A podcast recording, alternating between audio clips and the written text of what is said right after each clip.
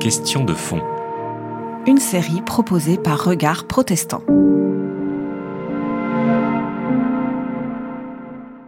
Lorsque euh, on étudie l'Ancien Testament, donc on a vu un grand panorama biblique, l'histoire de l'Israël ancien liée, je dirais bien sûr, à cette histoire de l'Égypte et de la Mésopotamie. Il y a un autre aspect que l'on ne peut pas négliger lorsqu'on étudie l'Ancien Testament, c'est que c'est une littérature qui appartient à une culture, une culture qu'on peut qualifier de égypto-mésopotamienne, c'est-à-dire qui lit une culture qui, en tout cas, a le langage, les images, les représentations des cultures égyptiennes, des cultures mésopotamiennes.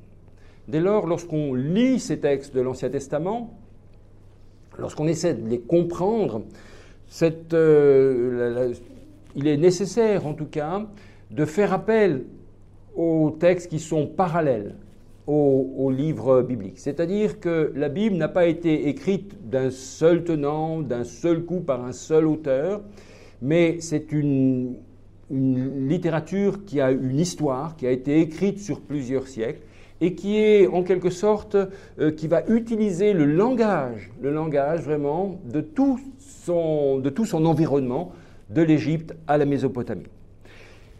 Pour prendre quelques exemples, lorsqu'on lit le récit de création de Genèse 1, beau récit, magnifique récit qui dit la bienvenue, je dirais, à toute créature sur terre, ce récit de la création n'a pas été écrit par, on va dire, les seuls écrivains bibliques parce que euh, lorsqu'on connaît un peu l'histoire et de l'Égypte et de la, Mésopotamie, on s'aperçoit qu'il y a beaucoup de récits de ce qu'on appelle des cosmogonies, c'est-à-dire des récits de naissance du cosmos, des récits de naissance du cosmos.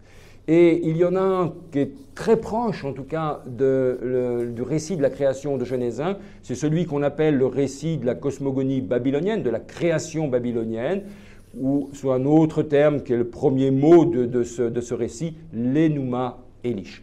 Eh bien, euh, quand on regarde ce que ce texte raconte, on s'aperçoit combien le, récit biblique est très proche, est très proche. Dans la manière, par exemple, de fendre les eaux, eh bien, dans le récit babylonien, eh bien, le, grand Dieu qui est à l'œuvre dans ce récit fend aussi les eaux font Tiamat hein, dans, dans, le récit de la cosmogonie, de la création babylonienne. Donc il y a vraiment des, tas de parallèles. Et ce qui va intéresser en tout cas l'étudiant en, en, Ancien Testament, c'est de voir mais quelle, est alors la, spécificité, quels sont à la fois les liens et les différences. Et là, c'est tout à fait intéressant de s'apercevoir que les récits bibliques vont reprendre donc le langage de leur époque, le langage culturel, ce qu'on utilise, mais vont l'adapter, l'adapter à une, leur théologie, je peux dire, à leur manière de comprendre Dieu, c'est-à-dire leur représentation divine. Et dans le texte de Genèse 1, bien sûr, la représentation divine majeure, enfin, euh, même euh, principale, c'est l'idée que Dieu est unique. Et dès lors, dans le récit de la création de Genèse 1, nous allons avoir affaire à une création par la parole. Premier acte de Dieu, c'est Dieu qui parle, Dieu dit, et du coup la vie jaillit. Comme on peut dire, si vous voulez, ça c'est sans doute une expérience tout à fait existentielle de ces communautés, de savoir qu'elles n'ont survécu d'une certaine manière que parce qu'elles se sentaient toujours en face de quelqu'un qui leur parlait, de ce Dieu qui leur parlait. Et je crois que ça, c'est une expérience très forte historiquement. Et du coup, je dirais, le récit de la création se distingue ici du récit de la création babylonienne, dans lequel, effectivement, on n'a pas affaire à une création par la parole, mais c'est un combat, un combat divin, un combat des dieux, et où notamment le grand dieu Marduk combat Tiamat, qui représente les eaux mêlées, et qui va notamment les distinguer. Donc vous voyez tout un, autre exemple pour la création, sans, voilà, hein, sans aller trop dans le détail, mais on a par exemple le texte de l'image de Dieu hein, qui est là. Eh bien, les, auteurs bibliques vont reprendre ce concept d'image, d'image de Dieu du Proche-Orient ancien. Ce n'est pas une spécificité en soi biblique, mais à la différence des textes du Proche-Orient ancien, ce terme image de Dieu, tselem en hébreu, c'est un terme qui était réservé, si on peut dire, aux grands de ce monde, aux rois, à ceux qui étaient en haut de l'échelle sociale. Dans le texte biblique, très curieusement, eh cette image de Dieu, elle est en quelque sorte démocratisée, entre guillemets, c'est-à-dire qu'en tout cas, elle est donnée à tous, à l'humain en général, mais pas seulement à l'homme masculin, mais aussi à la femme. C'est-à-dire que c'est le couple, en quelque sorte, qui représente l'image de Dieu. Donc vous voyez, ces quelques exemples montrent combien les, textes bibliques reprennent vraiment toute une littérature du Proche-Orient ancien, mais vont l'adapter à un nouveau concept théologique, et en particulier dans Genèse 1, qui est l'idée du Dieu unique. Donc ils vont reprendre des éléments comme ça.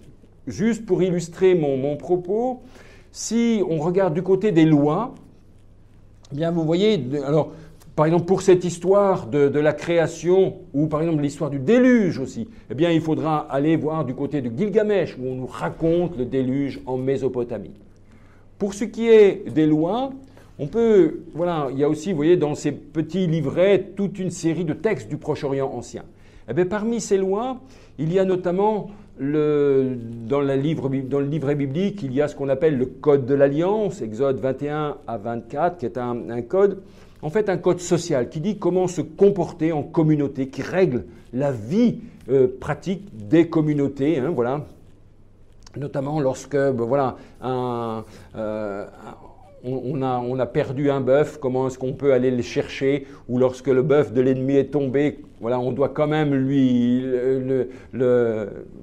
permettre de le, sortir du fossé hein, pour, le, rendre à son propriétaire. Ou bien lorsqu'on a volé quelque chose, et eh bien voilà quel sera le châtiment. Tout ce genre de lois très sociales, eh bien en fait, on les connaît déjà d'une certaine manière dans le Proche-Orient ancien avec le code d'Amourabi, qui est un très vieux code du deuxième millénaire avant Jésus-Christ les auteurs bibliques vont le reprendre et l'adapter à leur situation du premier millénaire. Donc on a comme ça vraiment toute une série de, textes qui, euh, je dirais, sont en rapport, sont en lien avec le, Proche-Orient ancien.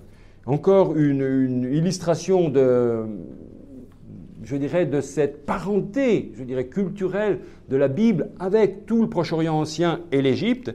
Eh bien, vous avez dans les, textes bibliques tout un hommage qui est fait à la sagesse, à la sagesse. Dame sagesse. Dans deux euh, textes bibliques au moins, deux textes bibliques au moins, vous avez le, en Proverbe 8 et puis en Job 28 et puis également après dans un autre livre, le livre de la sagesse, on a tout un éloge qui est fait de la sagesse. Eh bien, on ne peut comprendre véritablement ce qu'est la sagesse biblique, en tout cas cette personnification de la sagesse biblique, si, euh, je dirais, euh, pour la comprendre, il faut avoir en arrière-tête que, voilà, dans l'Égypte ancienne, il y a une divinité qui s'appelle la Ma'at, qui représente l'ordre juste, l'ordre social, l'équilibre du monde. Et cette euh, déesse, eh bien, en quelque sorte, a été euh, euh, voilà, a inspiré, ou en tout cas la, manière de comprendre l'ordre du monde dans l'Égypte ancienne a été complètement intégrée par les auteurs bibliques pour écrire des textes comme Proverbe 8, Job 28 ou des, écrits comme dans la sagesse de Salomon. On voit donc bien, on voit combien donc la, littérature de l'Ancien Testament est complètement dépendante, en tout cas, de, euh, son environnement. On voit comment elle partage plutôt, pour le dire en, termes euh, voilà, plus neutres, comment elle partage une culture tout à fait importante. Eh bien, vous voyez, faire cet effort euh, de, voilà, hein, de, comparaison permet de mieux comprendre les textes et de mieux sentir, en quelque sorte, les raisons pour lesquelles ils ont été écrits. C'était Question de fond, une série de regards protestants.